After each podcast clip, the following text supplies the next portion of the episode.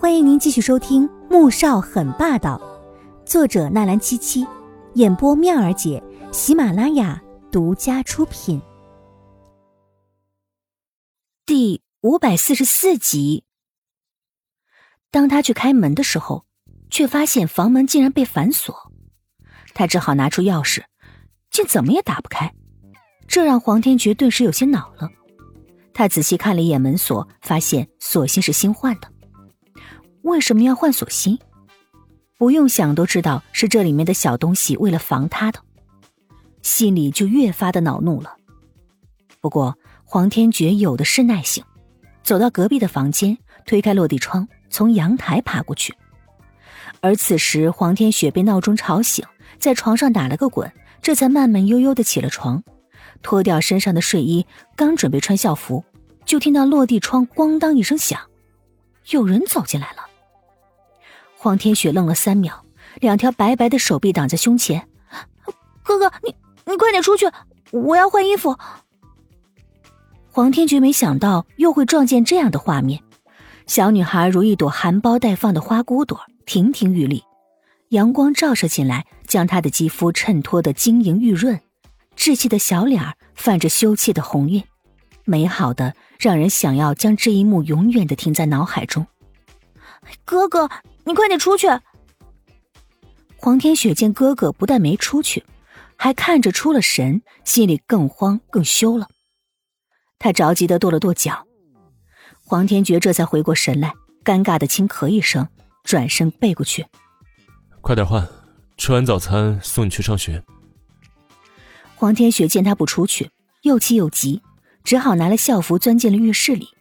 再出来的时候，脸上的红晕还是没有消退。为什么要换锁？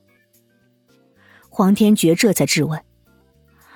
昨天老师给我们上了一堂生理课，哥哥，你以后不要再闯进来了。黄天雪很无力，现在看来，显然这锁是白换了，只能把话给说清楚。黄天觉目光微沉，淡淡看了一眼黄天雪，许久才说：“以后不会了。”他都快忘了。妹妹已经是大姑娘了，这个年纪的女孩都已经开始有自己的想法。黄天雪听到哥哥同意了，开心的笑起来。吃过早餐，黄天觉自然是担任了司机和保镖的职责，送黄天雪去学校了。到了学校，当他从车上走下来的时候，黄天觉突然说：“晚上我会来接你放学，带你去吃火锅。”黄天雪没有想到。平时管着他这里不准坐、那里不准吃的哥哥，会主动带自己去吃火锅，兴奋的点了点头。认真上课。黄天觉看着妹妹吃货属相完全暴露的样子，不禁好笑。难道家里还缺他吃的了吗？怎么提到那些不健康的食品，就会高兴的像一只哈巴狗似的？黄天雪乐颠颠的跳着进了学校大门，听到后面有人在喊他：“天雪。”等等我。他转过身，就看到了班长沈奕欢。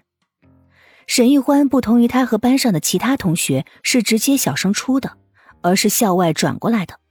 至于为什么刚到就被委任为班长，因为班主任就是他的妈妈。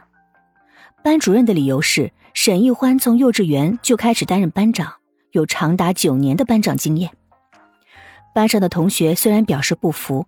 但也是胳膊扭不过大腿，而对于黄天雪来说，谁来当班长都是无所谓的，只要认真上课读书就足够了。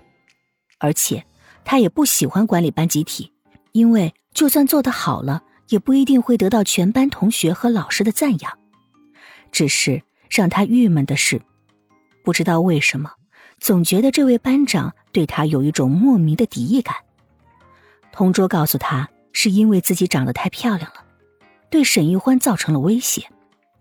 当时他听到这话，只是轻轻的笑了笑。所以，对于沈奕欢突然这么热络的和他聊天，他感到很疑惑。班长，找我有事吗？没事就不能跟你说话啦。我刚到这里读书，也没什么朋友。天雪，我能和你交朋友吗？沈奕欢歪着头，笑盈盈的看着他。黄天雪愣了愣。对于他突然的示好有些惊讶，但是又说不出拒绝的话来，只能点点头。沈玉欢便亲热的挽上他的手臂。天雪，刚才送你来的是谁啊？我哥哥。黄天雪看着自己的手臂，心想自己怎么跟他就成了好朋友了呢？完全没有意识到对方此刻正目的不纯的套他的话呢。你家住的很远吗？我看你每天都有人接送啊。哦，不远。黄天雪心想，每天接送的又不止他自己，还有很多同学的。圣菲玛学校算得上是一所贵族学校了，随便一捞就是大把的集团老总、高官贵胄子弟家的孩子，几乎每个孩子家里都是有专车接送的。哦，那你家住哪儿啊？你告诉我地址，等我放假了，我可以去你家玩。沈玉欢觉得挽着手臂太累了，又去牵他的手。黄天雪看着彼此交握的手，眨了眨眼，最后还是忍住了。本集播讲完毕，感谢您的收听，记得点赞订阅哦。